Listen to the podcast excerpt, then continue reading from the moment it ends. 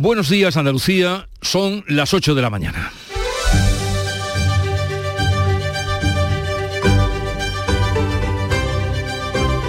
En Canal Sur Radio, La mañana de Andalucía con Jesús Vigorra.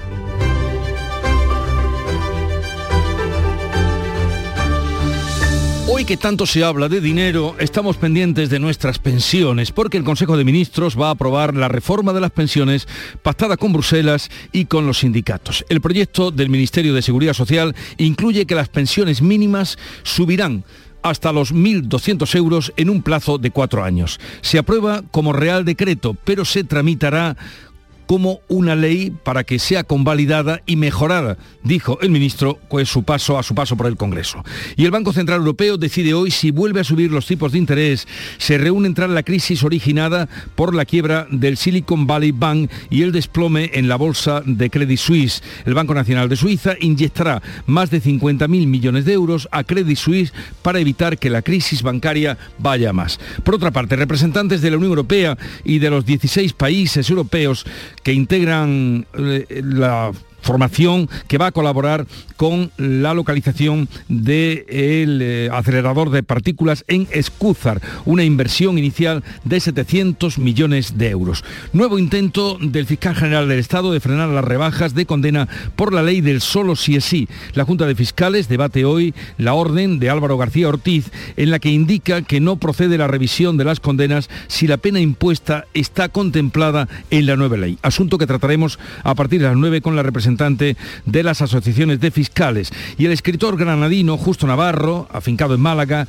será el nuevo director del Centro Andaluz de las Letras. Y la gaditana de la, de la línea, Isamay Benavente, será la primera mujer en dirigir el Teatro de la Zarzuela en sus 167 años de historia. De estas y otras noticias, enseguida les damos más información. Ahora el tiempo.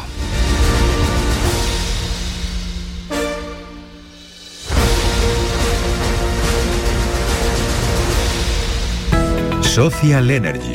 La revolución solar ha llegado a Andalucía para ofrecerte la información del tiempo.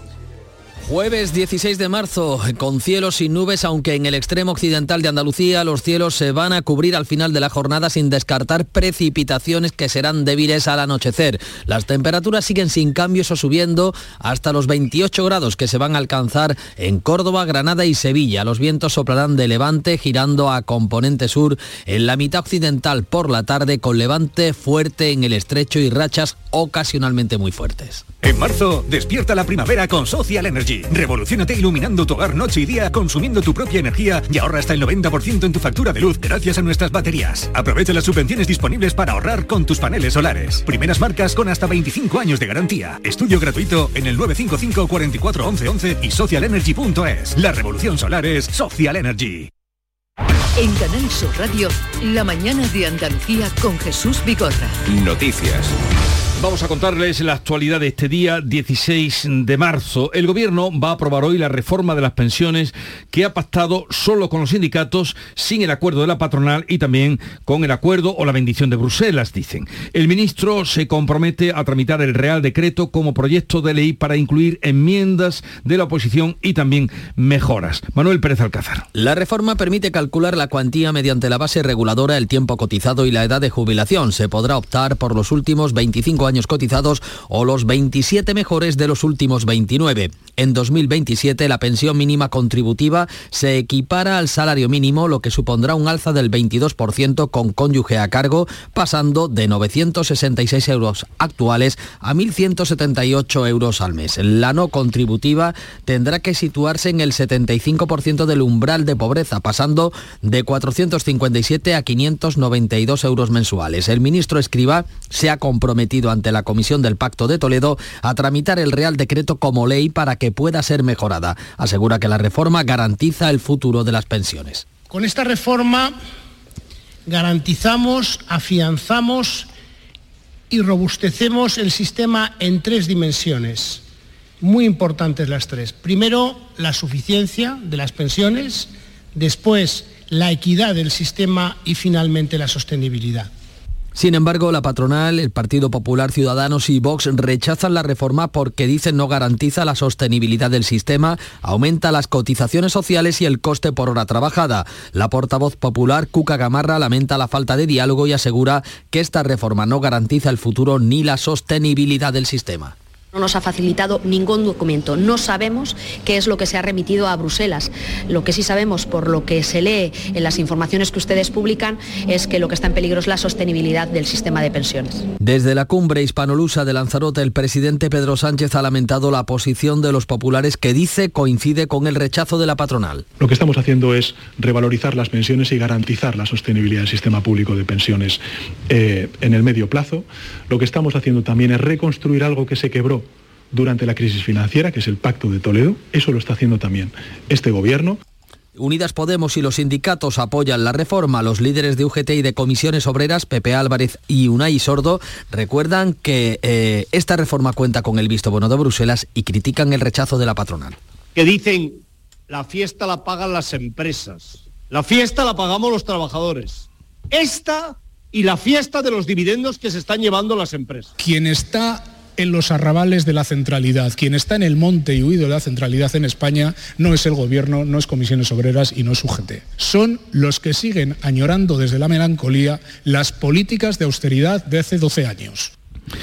Y hablamos ahora de la sacudida que sacude, eh, que está mm, motivando preocupación en los temas de banco, porque el Banco Central Europeo va a decidir hoy si vuelve a subir los tipos de interés tras la crisis originada por la quiebra de Silicon Valley Bank y el hundimiento en la bolsa del banco Credit Suisse. Todo estaba previsto para que el BCE elevara hoy el precio del dinero al 3,5%, pero ese desplome bursátil del banco suizo deja abierta la puerta a cualquier decisión. Una incertidumbre que añade más presión si cabe a los mercados financieros que en las últimas horas se han convertido en una montaña rusa. Este miércoles los mayores bancos españoles se han dejado miles de millones de euros en sus cotizaciones, en sus valoraciones bursátiles, aunque su exposición a Credit Suisse de entrada es insignificante. El BCE peina toda la eurozona para conocer el roto que un colapso de Credit Suisse podría provocar en el sistema financiero europeo, mientras el Banco de Suiza ha decidido esta madrugada inyectar más de 50.000 millones de euros a Credit Suisse para evitar que la crisis bancaria siga expandiéndose. Veremos a ver si con esto se contiene la caída de las bolsas. Por otra parte, el Tesoro Público acude hoy al mercado con la intención de colocar 6.500 millones de euros. El Estado subasta deuda pública en obligaciones a 10 años con cupón de 3,15% y a 30 años con un interés del 1,90%. El pasado martes el Tesoro adjudicó 1.850 millones de euros de deuda a corto plazo, letras a 3 y 9 meses con intereses que llegó a superar el 3% a pesar de la expectación que este producto financiero había despertado en los inversores particulares durante los últimos meses. Después de anunciar un beneficio récord en el año 2022, el gigante textil Inditex ha dejado claro que mantendrá su sede y que cotizará sus impuestos en España. El grupo fundado por Amancio Ortega ha querido dejar claro que no seguirá los pasos de Ferrovial y se quedará en España, que representa, por cierto, el 14% de sus ventas. Tras obtener un resultado récord en el año 2022 y ganar un 27% más, el consejero delegado de Inditex, Oscar García Maceiras, ha destacado que la compañía ha contribuido al bienestar de la sociedad española con el pago de 1.800 millones de euros en impuestos. Inditex tiene y va a seguir manteniendo su sede en España. El efecto sede de España pues, hace posible que nuestra contribución tributaria en España sea de 1.800 millones en la entrega de condecoraciones a los embajadores honorarios de la marca España, Felipe VI ha destacado que el mejor talento español se reconoce, que se reconoce en el mundo. La solidez de la marca España se apoya en empresas líderes, pero también en referentes de la sociedad civil. Sobre un pacto de rentas, el presidente del Gobierno ha avalado la creación de un observatorio público para escrutar los beneficios de las empresas.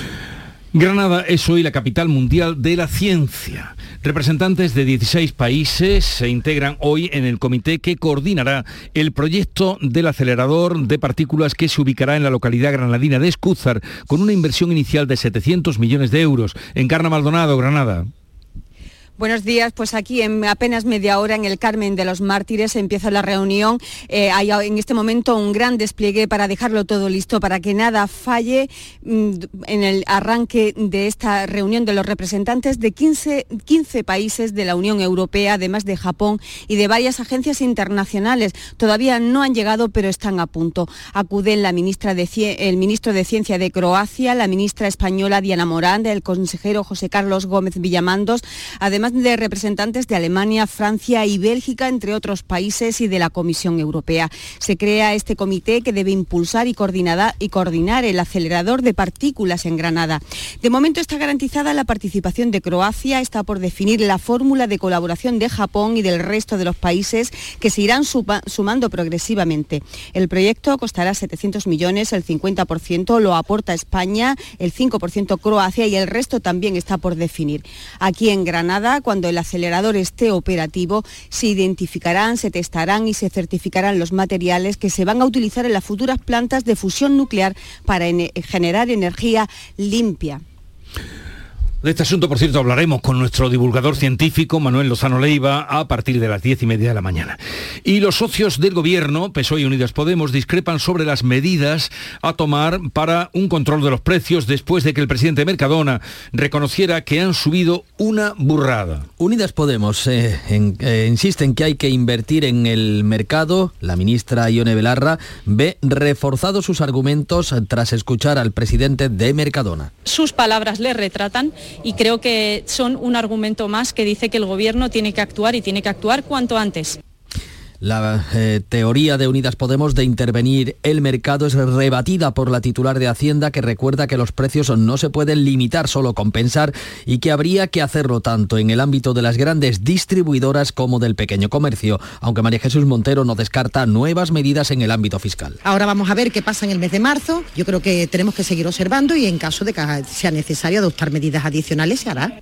El PSOE vuelve a invitar a las distribuidoras a bajar los precios. El presidente se muestra abierto a analizar fórmulas como las que están abordando en Francia y Portugal, apuntando también a las ganancias de las grandes superficies. La Comisión Nacional del Mercado de la Competencia, por cierto, ha impuesto nuevas medidas a las eléctricas Endesa, Naturgy, Iberdrola y Ola Luz para evitar cambios de compañía sin el consentimiento de los clientes, una práctica en la que han aumentado las denuncias un 360% desde 2021. El Ministerio de Transición Ecológica anuncia la introducción de un criterio de renta para conceder las ayudas para pagar la calefacción a las familias numerosas. Lo hace después de que se haya conocido que uno de los beneficiarios de ese bono social térmico es el vicepresidente de la Comunidad de Madrid, que percibe un salario de más de 100.000 euros. Enrique Osorio defiende que es perfectamente ético tener ese acceso a ese bono social térmico con ese sueldo. Para mí ha sido un gran esfuerzo tener cuatro hijos. Si alguien tiene envidia de las familias numerosas por estos recursos, le invito a ser familia numerosa, que hace muy bien a España, verá si le compensa 192 euros. Por cierto, que también disfruta de ese descuento el marido de la líder de la oposición de Más Madrid, Mónica García, que ha pedido la dimisión de Osorio. García ha reconocido ahora su error y ha explicado que va a estudiar cómo devolver el dinero que ha recibido. Ya ven ustedes la vigencia del refrán castellano, consejos doy que para mí no tengo.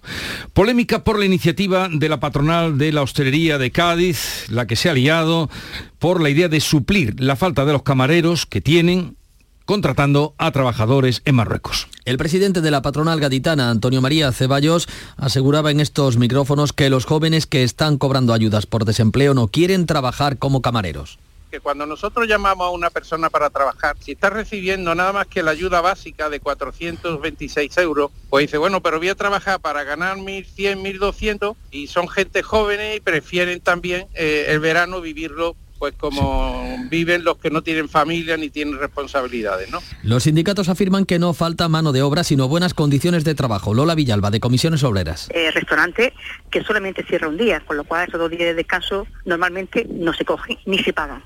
Nunca se echan ocho horas de trabajo. El presidente de los autónomos, Lorenzo Amor, se hace esta reflexión en voz alta. ¿Cómo puede ser que la provincia con más tasa de paro, pues tengamos que acudir a trabajadores fuera? Pues el secretario general de UGT dio una solución. A lo mejor tenemos que poner esta solución en marcha.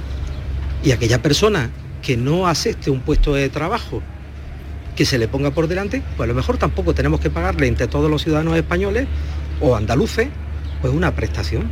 La polémica ha llegado al Parlamento. El portavoz de Por Andalucía, Ignacio García, acusa a la patronal de ser explotadora, dice, y racista. Son unas declaraciones propias de explotadores y propias de racistas. ¿Por qué? Porque no hay seguridad laboral y porque en general hay una precariedad enorme y unas condiciones laborales infames.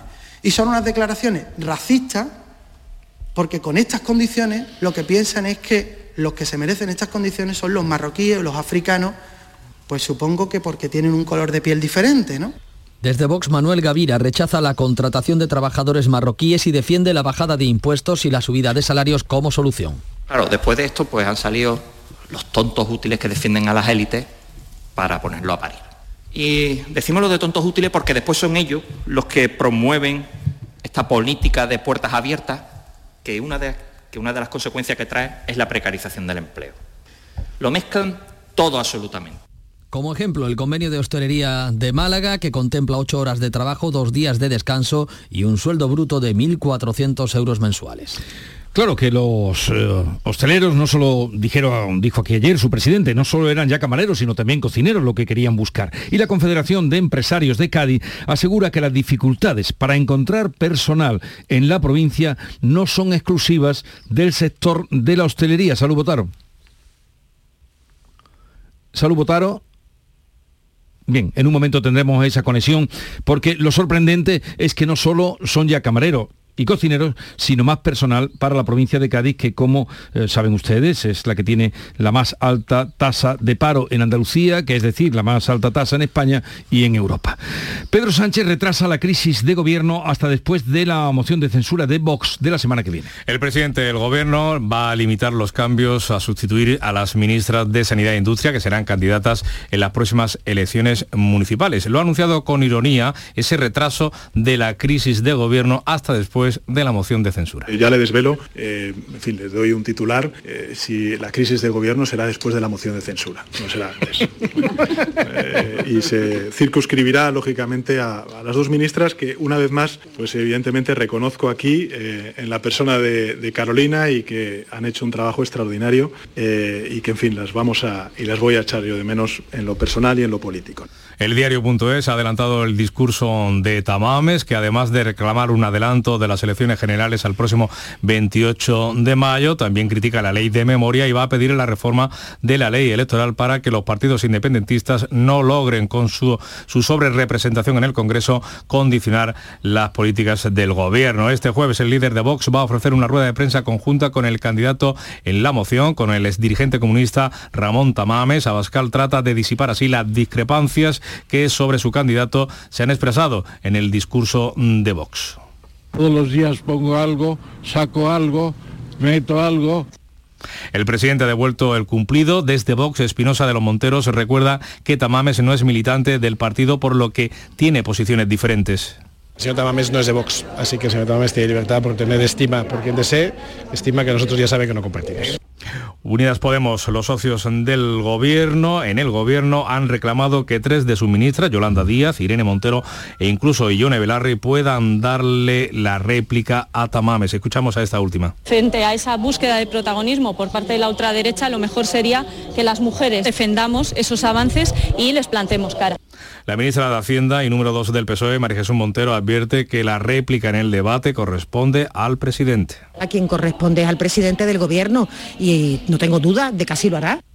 Los socios parlamentarios del Ejecutivo también anuncian una intervención crítica con el Gobierno. Gabriel Rufián, portavoz de Esquerra. Es una moción de censura contra el Gobierno. El Gobierno tampoco puede salir de rositas. El PP insiste en que esa moción solo beneficia a Sánchez. En fin, ya veremos, eh, queda de sí la moción de censura.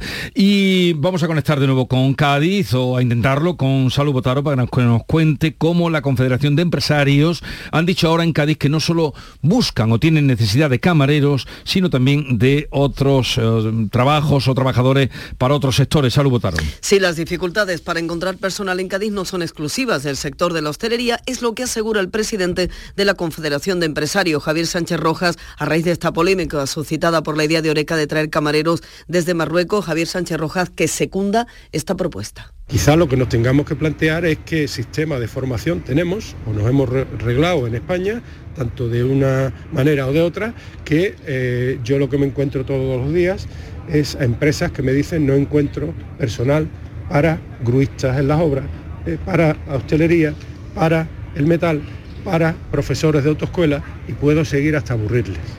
Por lo tanto, es una necesidad que como sociedad nos tenemos que plantear. Por su parte, el Gobierno Municipal de Cádiz ha pedido a Oreca que apueste por la formación, la profesionalización y las condiciones laborales óptimas y ha dicho que ya les había propuesto formar a trabajadores que luego fueran empleados en empresas de Cádiz. Pues así están las cosas en Cádiz a meses ya para el verano y la avalancha de turistas que vienen por el atractivo que tiene precisamente esta provincia. La mañana de Andalucía.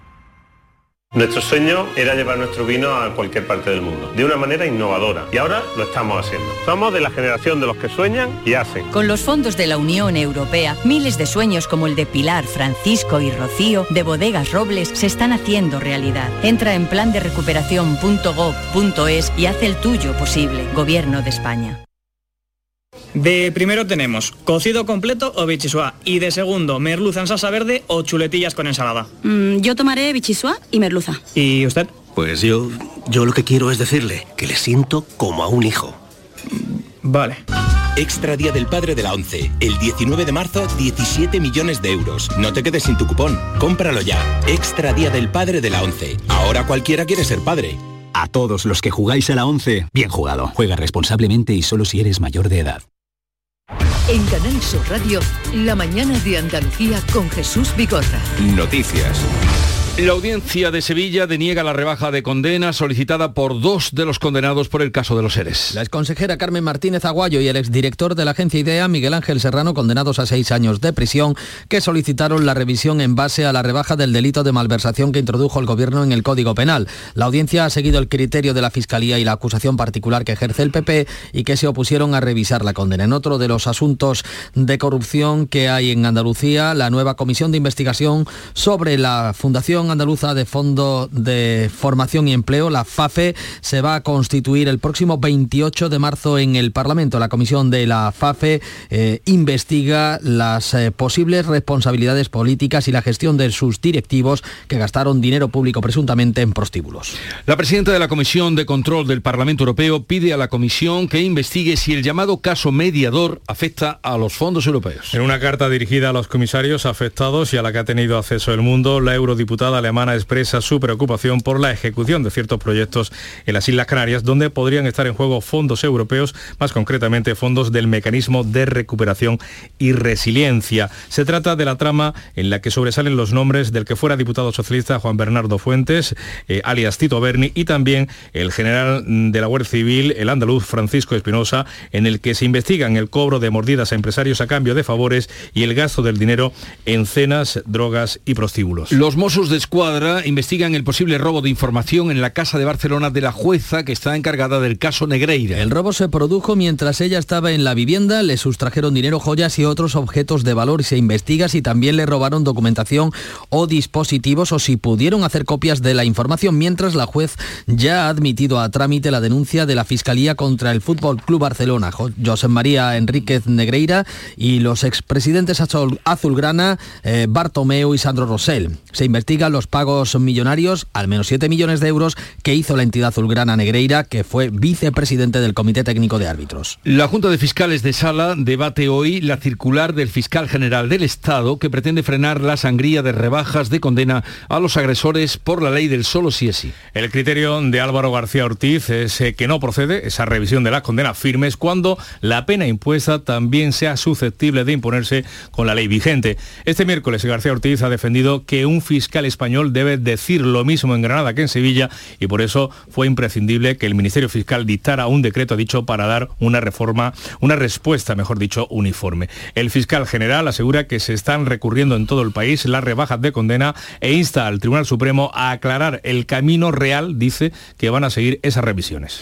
Los sindicatos se concentran hoy frente a la sede del Servicio Andaluz de Salud, SAS, para exigir un pacto por la atención primaria. CESIF, Comisiones Obreras y UGT exigen la retirada de cualquier alusión en la orden de tarifas de los conciertos sanitarios a la posibilidad de que los médicos de la privada puedan pasar consulta en los centros sanitarios públicos. La protesta se produce después de que este lunes el gobierno andaluz haya pactado con los agentes sociales destinar cada año al menos el 25% del presupuesto de la sanidad a la atención primaria. Los partidos de la izquierda dan un paso aún más en las críticas al gobierno andaluz por los contratos de emergencia en la sanidad privada y el PSOE está dispuesto, dice, a acudir a la justicia.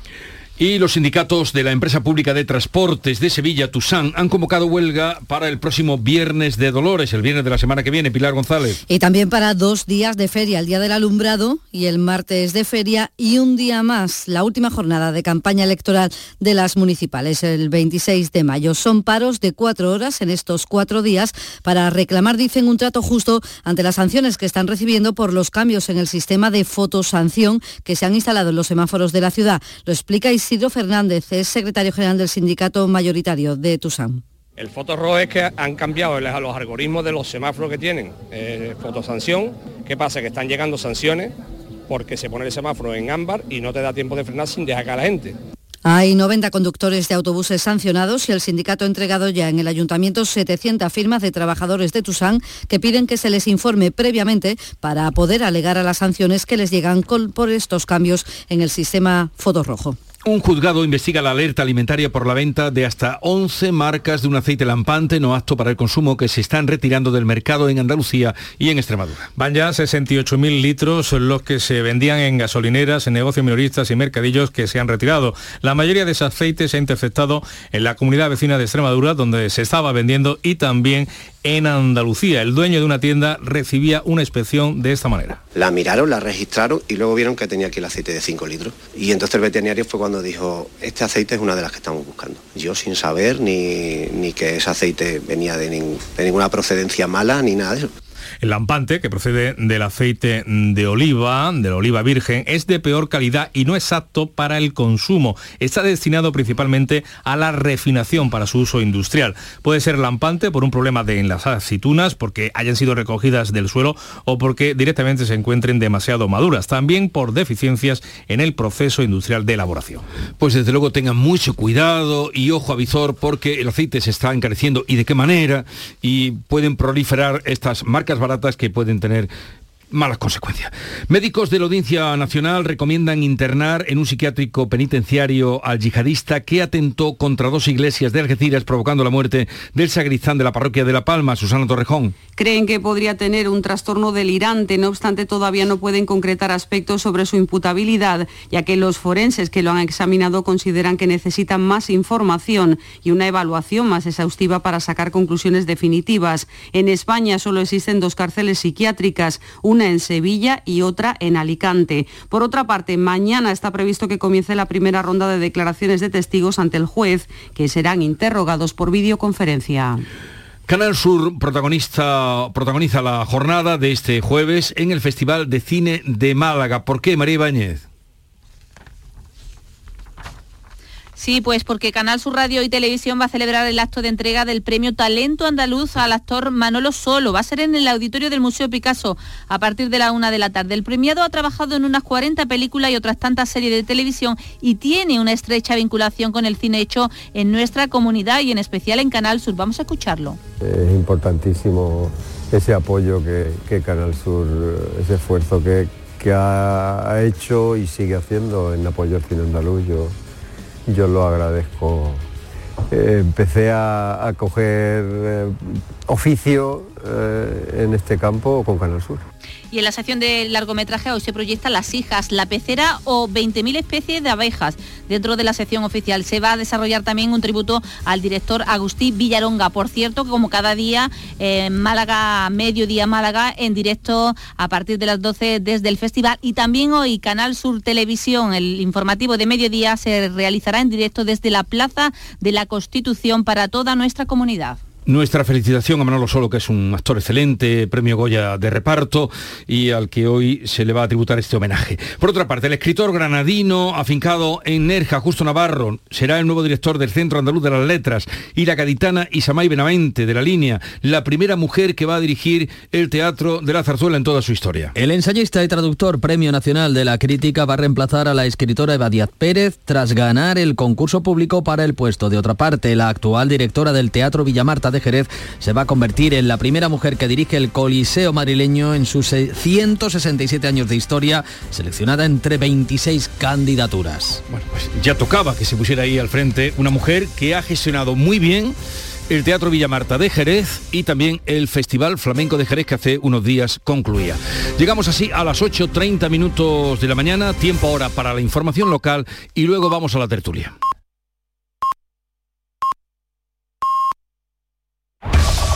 En la mañana de Andalucía de Canal Sur Radio, las noticias de Sevilla. Con Pilar González. Hola, buenos días. El sector turístico espera esta Semana Santa y Feria recuperar la ocupación de antes de la pandemia, mientras que Tusán convoca a huelga el viernes de Dolores y dos días de feria. En deportes, Sevilla y Betis juegan partido de vuelta de la Liga Europa. Enseguida se lo contamos. Antes nos ocupamos del tráfico. Hay retenciones de un kilómetro en el centenario en ambos sentidos, cinco kilómetros en la entrada a Sevilla por la autovía de Huelva, dos por la de Coria, uno por la de Mairena. En el interior el tráfico es intenso en las avenidas de entrada.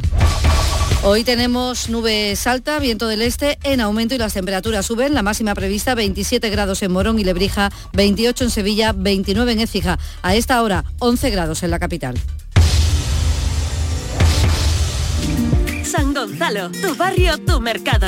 Da vida a tu barrio comprando en el mercado de San Gonzalo. Hemos preparado para ti grandes sorpresas y regalos. Repartimos mil euros en cheques de consumo. San Gonzalo, tu barrio, tu mercado. Organiza Mercado de San Gonzalo, financia Ayuntamiento de Sevilla. Llega el momento más esperado de las letras sevillanas. Del 22 al 26 de marzo, Tomares celebra su decimocuarta Feria del Libro, la primera gran cita literaria del año en España. Cinco días en los que Tomares reúne a los mejores escritores del momento. La gran fiesta del libro, con más de 120 autores, 30 presentaciones, actividades infantiles, librerías y editoriales. Ayuntamiento de Tomares. Tomares como a ti te gusta.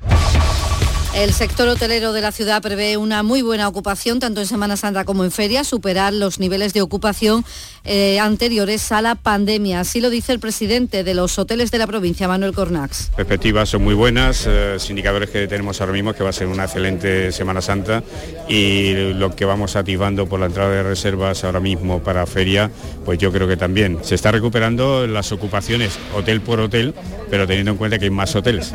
La agrupación sindical de conductores de Tusam va a convocar paros parciales el viernes de Dolores, el sábado del alumbrado y el martes de feria, además del 26 de mayo, último día de la jornada electoral de las municipales. Denuncian la falta de diálogo de la gerencia de la empresa ante problemas laborales como retrasos en las jubilaciones o el aumento de las sanciones a conductores por los cambios en el sistema de fotosanción instalado en los semáforos. Lo explica el secretario general de este sindicato, mayoritario en la empresa, Isidro Fernández.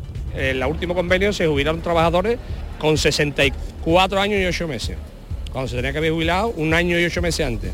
El fotorrojo es que han cambiado los algoritmos de los semáforos que tienen, eh, fotosanción, ¿qué pasa? Que están llegando sanciones porque se pone el semáforo en ámbar y no te da tiempo de frenar sin dejar a la gente. Hay 90 conductores ya sancionados. La empresa municipal de la vivienda en Visesa abre desde hoy hasta el domingo una convocatoria extraordinaria para adjudicar seis viviendas en régimen de venta situadas en, junto a la avenida de Andalucía. Va para jóvenes de menos de 35 años. La apertura de esta convocatoria coincide con la inauguración hoy del Salón Inmobiliario Welcome Home Sevilla, en el que en Vicenza presentará nuevas promociones y programas. Y hoy, pleno en el Ayuntamiento de la capital para abordar, por ejemplo, el cambio de nombre del aeropuerto de San Pablo para que se llame Diego Velázquez. El alcalde Antonio Muñoz espera que salga adelante un proyecto de muchísimas asociaciones en la ciudad de Sevilla y es que el aeropuerto se acabe denominando con motivo del cuarto centenario Diego de Velázquez. Me parece importantísimo que el Pleno se pronuncie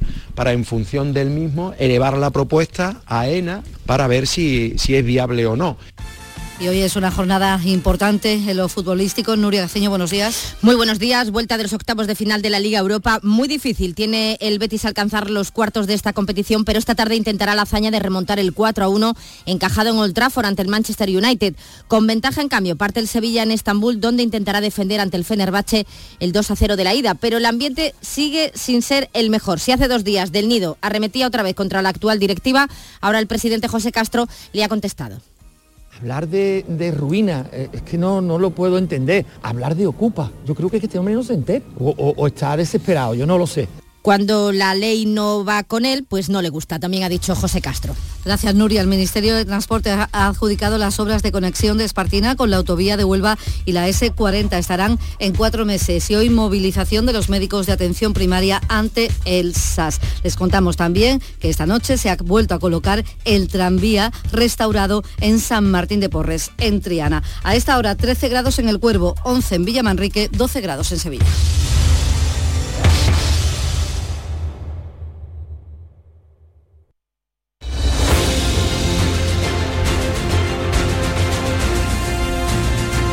8.35 minutos de la mañana, enseguida abrimos tertulia de actualidad sobre los asuntos de los que venimos informándoles esta mañana, hoy con Silvia Moreno, Antonio Suárez Candilejo y Javier Chaparro.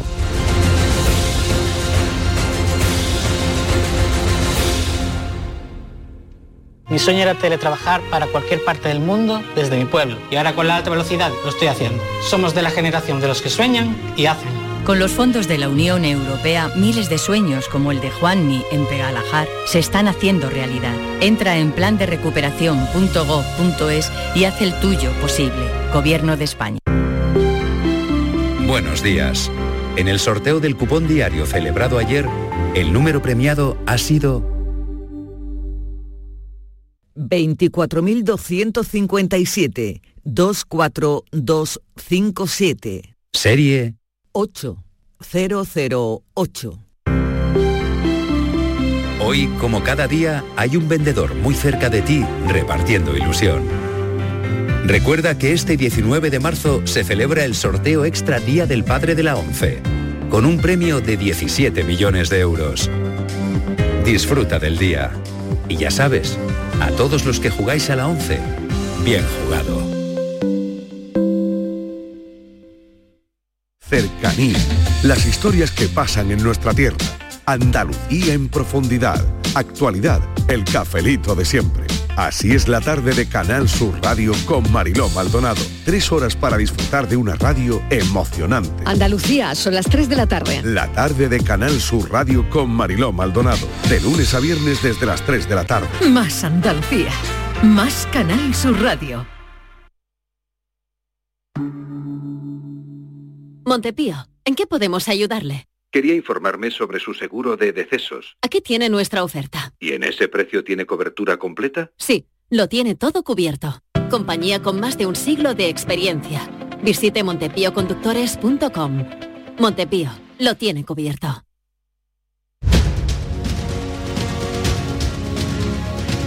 La mañana de Andalucía con Jesús Vigorra. Y hoy con Silvia Moreno del diario El Mundo. Buenos días Silvia. Muy buenos días. También está con nosotros Antonio Suárez Candilejo de Huelva Información y de Huelva hoy. Huelva hoy, Huelva hoy. Huelva hoy. Ahora te diré por qué se me ha escapado lo de Huelva eh, Información. Sí, ya, ya, Ahora ya. Lo, barrunto, lo Ahora te lo voy a decir. la tenía en la cabeza. Y de Telenuba. ¿Qué tal por ahí, Antonio? Pues bien, con un cielo totalmente despejado, mucho calor y ya sabes que vamos a tener una máxima de 25 grados en la provincia. Y estaba leyendo ahora una información que dice que el próximo mes de abril va a ser el más lluvioso de los últimos 30 años. Ojalá, Pues ojalá mira, y sea... y sea que la. Virgen del Rocío Sí, te sí, oiga. sí, totalmente. eh, porque falta hace, como tú Mucha, decías, mucha, ni una nube en el cielo de Andalucía esta mañana cuando hacía la ronda. Y está también con nosotros que debuta, al menos en la tertulia desde que yo estoy aquí, Javier Chaparro, eh, que es eh, periodista, director de Europa Sur, que fue director de Huelva Información, su anterior cargo, y que además sus primeros pasos profesionales los dio, mm, primeros pasos profesionales y cotizando los dio en esta casa, en Canal Sur Radio. Javier Chaparro, buenos días. Muchísimas gracias por la presentación, Jesús. Muy gracias. Bueno, podría decir más cosas de ti, pero vamos a lo que vamos. Vamos a lo que vamos, que es lo, lo importante. Oye, bienvenido y, Bien hallado, muchas y- y gracias. es un placer. Bien, hoy eh, hablaba de las cotizaciones, nos compete a todos o nos competirá eh, en un futuro eh, las pensiones. Hoy se van a aprobar, eh, al final será decreto ley, pero anunciaba el ministro que mm, será tramitado después como ley para que se pueda mejorar y se puedan admitir enmiendas de, de todos los grupos en el Congreso. Se aprueban y entre mm, pues las muchas particularidades que tiene es que la pensión mínima dentro, dentro de cuatro años, ha dicho el ministro Escribá, José Luis Escribá, ministro de Seguridad Social, eh, estará en 1.200 euros. De mm, lo vivido en el trámite de la reforma de las pensiones y del día que llegamos hoy, ¿qué, qué queréis comentar? Pues bueno, un asunto clave y fundamental para, para, un país como las pensiones, nos afectan a todos y, es uno de estos asuntos en los que los tan manidos pactos de Estado serían necesarios. Y desgraciadamente esta reforma sale adelante sin, sin la oposición, sin los empresarios y por las prisas de Europa que está urgiendo al gobierno español para que acometa ya esta reforma pues desgraciadamente sale con poco consenso. En las pensiones la clave es la sostenibilidad. Eh, todos estamos de acuerdo en que queremos que suban, por supuesto que las pensiones mínimas es donde el gobierno debería eh, insistir más y, que su, y que suban más, pero la clave del sistema es la sostenibilidad. Los jóvenes de ahora podrán cobrar pensiones cuando les llegue el momento, eh, con la natalidad que hay, con la pirámide poblacional, la población activa actual es suficiente para que sigamos pagando las pensiones, el volumen de pensiones que tenemos ahora. Todas estas preguntas, pues bueno, las deberían haber despejado y me da la sensación, por lo que están comentando los expertos, que no ha sido así, que esta reforma pues tiene casi fecha de caducidad. Yo creo que estamos eh, en un año electoral, siempre lo digo, pero es verdad y todo es posible. Eh, hago lo que me da la gana y el que venga detrás eh, que arre. Mm, lo digo sobre todo por aquellos que piensan que bueno, pues esta reforma no se sostiene, es totalmente insostenible, pero dicho lo cual, yo creo que bueno, pues es verdad que como bien dice Silvia, se hace necesario ahora más que nunca un pacto de Estado. Es verdad, como dice también Silvia, que bueno, pues hay prisas de Europa por este asunto, pero yo creo que las pensiones, evidentemente, hay que eh, lo que son las cotizaciones, hay que, hay que subirlas.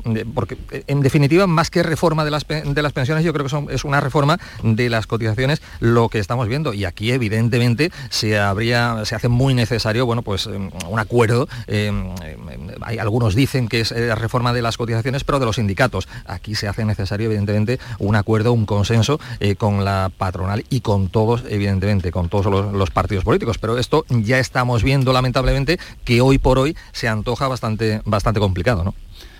Yo coincido con Antonio y con Silvia en sus conclusiones. Y evidentemente se ha reforzado mucho la coalición de gobierno gracias a este acuerdo y también la coalición con sus socios de, investidura del Partido Socialista y de Unidas Podemos. Se ha quedado fuera, como decía Silvia, la patronal y el Partido Popular y esperemos que en el trámite de enmiendas que se puede abrir en el Congreso durante el debate de esta propuesta en el Congreso como proyecto de ley pueda modificarse o pueda alterarse. ¿Hay factores para la intranquilidad? Efectivamente, sí, los hay.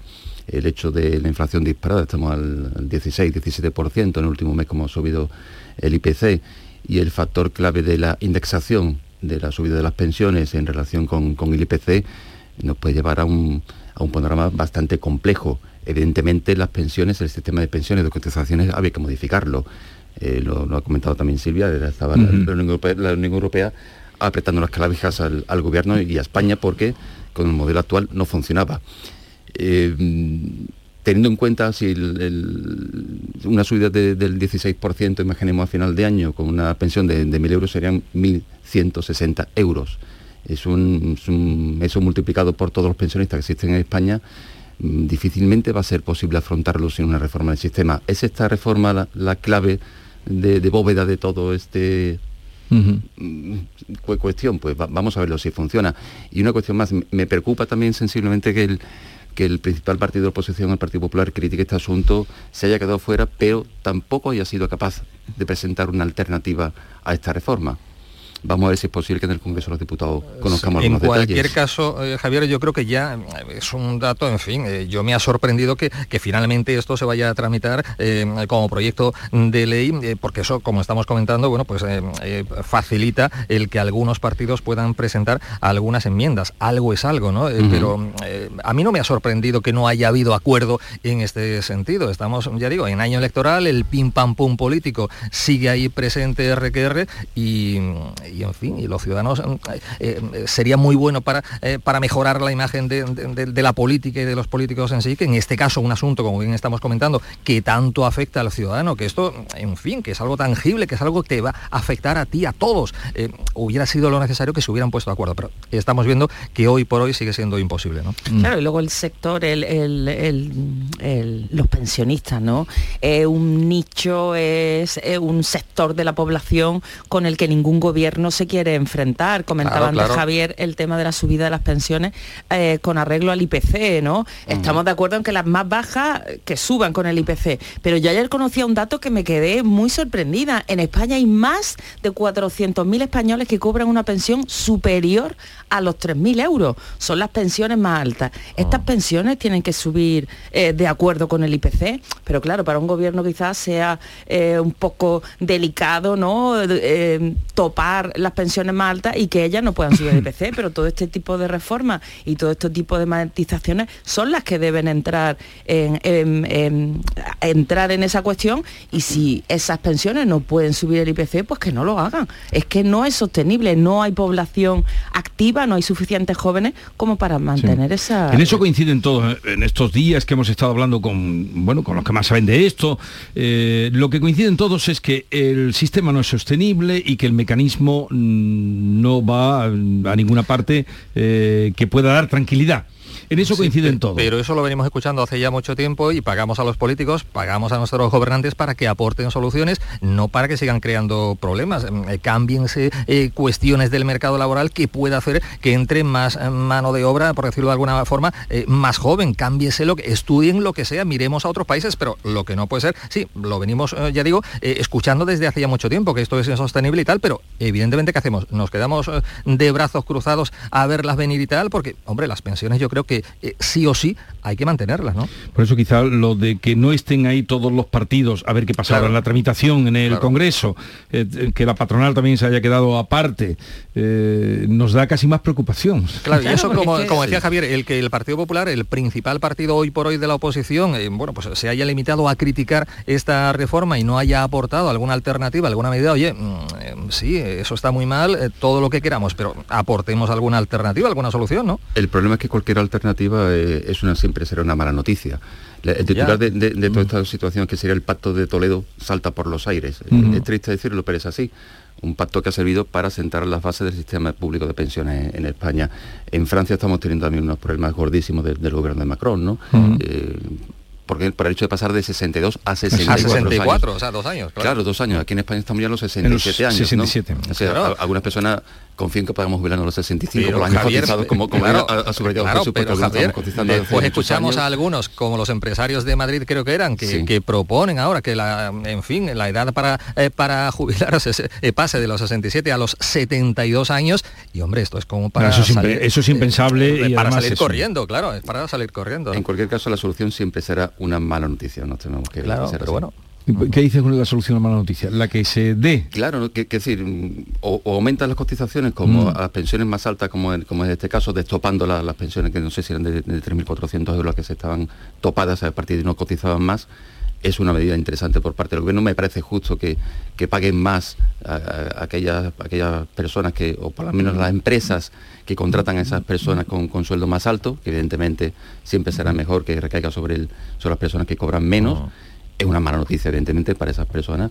O será una mala noticia también que prorroguen la, la- la edad de jubilación, más allá de los 65, 67 años. Sí, pero luego siguen dándose prejubilaciones, ayer mismo se anunciaban prejubilaciones eh, en el corte inglés, la banca sigue haciéndolo, o sea que, que Sí, es las- un poco... grandes Hay- hay empresas, sistemas- Hay mensajes contradictorios. Contradictorios, continuamente. Eh, bien, eso nos lleva, lo que estamos hablando de pensiones, a un, eh, a otra, en fin, otra polémica que se ha creado y la vivimos ayer aquí en la mañana de Andalucía eh, con el eh, presidente de los hosteleros de Cádiz. Ya habían hecho unas declaraciones, pero ayer aquí se despachó el hombre, me decía, eso no se puede decir, digo, dígalo. Y entonces él vino a decir que, que no encuentran gente para trabajar en la hostelería, cosa que es un poco extraña en la provincia que más mm, parados tiene, una tasa de paro del 25%, la mayor de, Andalucía, de España y podemos decir de Europa. Y mm, eh, no solo camareros, ayer dijeron camareros y cocineros, pero hoy eh, el representante de los empresarios de Cádiz ha salido diciendo que no solo se queda ahí la cosa, que necesitan más en otros muchísimos sectores. A ver, ¿cómo veis esta, esta polémica que, se ha, que ha surgido o, esta realidad que, está planteándose sobre la mesa? Ya, se suscitó el año pasado. Recuerdo que en, Europa como periódico con, muchos municipios puramente turísticos, como el caso de, Tarifa, ya se, ya se dio esta situación. El sector padece situaciones como los sueldos que no son especialmente altos, que las condiciones laborales no son especialmente buenas, muchas veces pues eh, las jornadas laborales se prolongan mucho más allá de, lo establecido por convenio, que los descansos semanales no se mm. cumplen, que se descansa solamente un día en semana y que los contratos en muchísimas ocasiones no reflejan las horas realmente trabajadas por, los trabajadores y que se cobran B. Esas son situaciones que el ponerle nombre y apellido y ocurre así.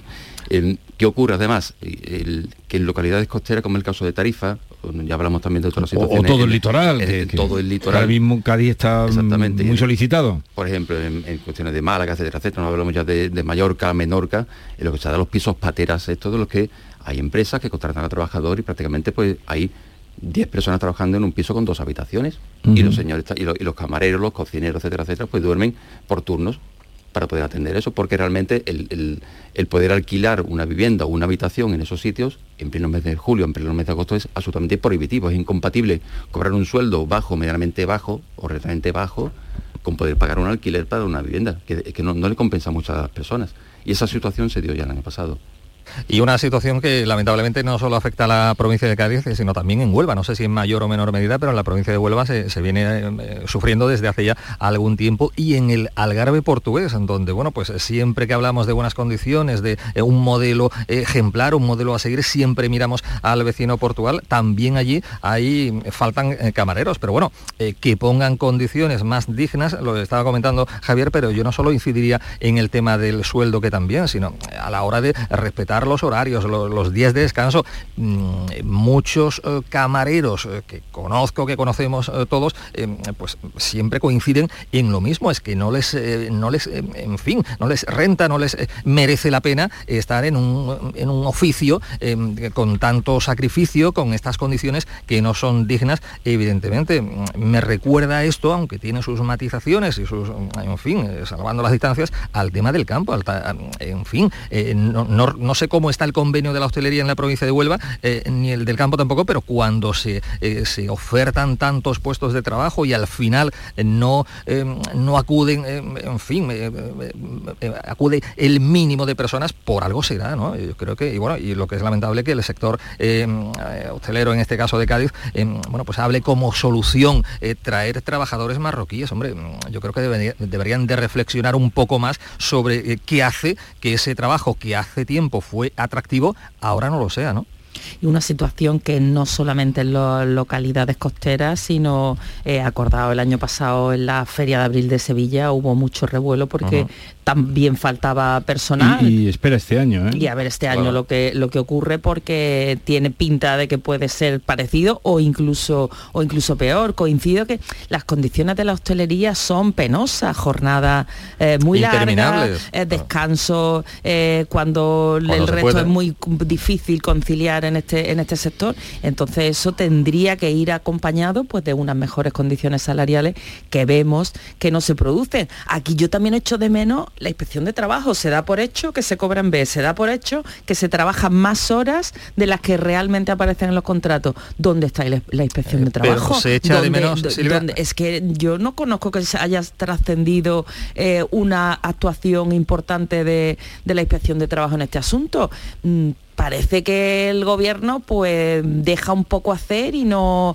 y no interviene. Entonces ahí confluyen varios factores que, que habría que, que encontrar una solución. Y volvemos a lo mismo, la, ahí cada vez hay menos hay menos jóvenes y los pocos jóvenes que hay pues quizá no están eh, dispuestos a trabajar en estas condiciones tan penosas. Yo creo que un dato muy importante lo, lo acaba de apuntar eh, Silvia, ¿dónde está la ins- la inspección de trabajo? O sea, yo creo que en este caso el gobierno eh, mira para otro lado, no solo en el sector de la hostelería, sino también, como decía anteriormente, en el sector del campo. Todos sabemos las situaciones presuntamente irregulares que hay, pero nadie hace absolutamente nada y esto lleva así desde hace ya muchos años. Se da una circunstancia añadida en esta ocasión, que es que de- después de la pandemia, y nos lo comentaban el año pasado en ese reportaje que, que os comentaba al principio, empresarios decían que, que- que a trabajadores que, venían trabajando con ellos desde hace años, se han dado cuenta que con la pandemia hay una vida más allá de lo que es el trabajo, más allá de esas jornadas maratonas de también, 12, también, 14 también, horas. también, también. Y esas personas, muchas de esas personas que fueran profesionales formados, pues han optado por opositar a administrativos, opositar a correos, Mm. opositar a bomberos,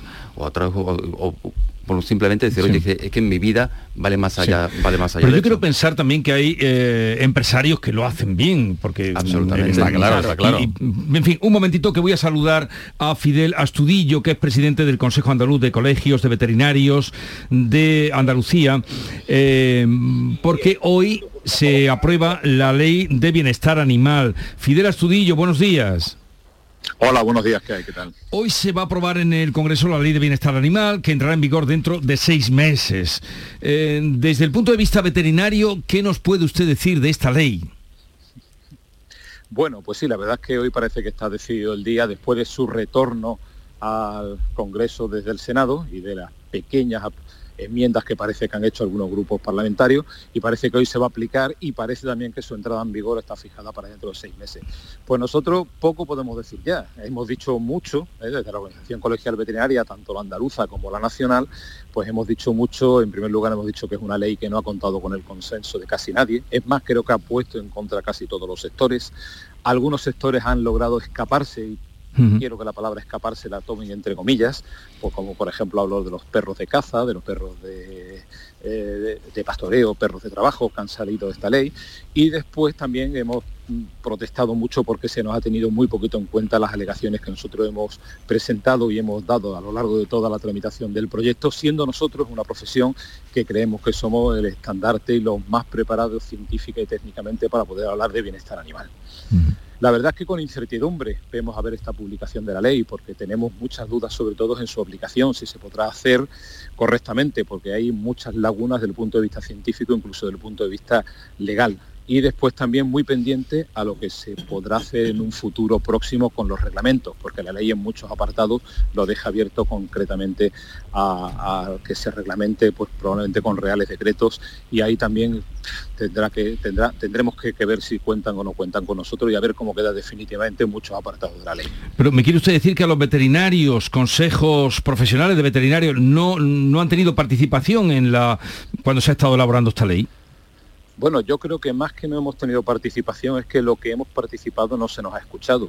Hemos llegado a hacer muchísimas alegaciones y no se ha contado con nosotros. Incluso en el borrador definitivo de la ley, que bueno, lo veremos después a lo mejor del cambio del Senado, pero en el último borrador que se aprobó en el Congreso, que fue al Senado, ya hay muchas carencias por parte de veterinarios. No se tiene en cuenta o no se habla de veterinario municipal, por ejemplo, que eh, eh, es uno de los pilares que ha puesto la ley, que encomienda a los ayuntamientos sin financiación, que no sabemos cómo se hará, porque si queremos que la ley de bienestar animal y todo el bienestar animal vaya adelante, habrá que profesionalizar el sector. Y no puede raguear las cosas en los ayuntamientos cuando no se habla de la figura de veterinario municipal y los que hay son pocos los ayuntamientos que tienen no se habla, se habla de persona con conocimientos en, en comportamiento, no se dice veterinario, eh, incluso en cosas tan importantes como es la eutanasia de algunos animales para evitar sufrimiento, incluso no, no la dejan en nuestra, en nuestra, a nuestro criterio, en nuestras manos, ¿eh? con lo cual, eh, y no se cuentan muchos órganos o organismos que van a crear o que crea la ley,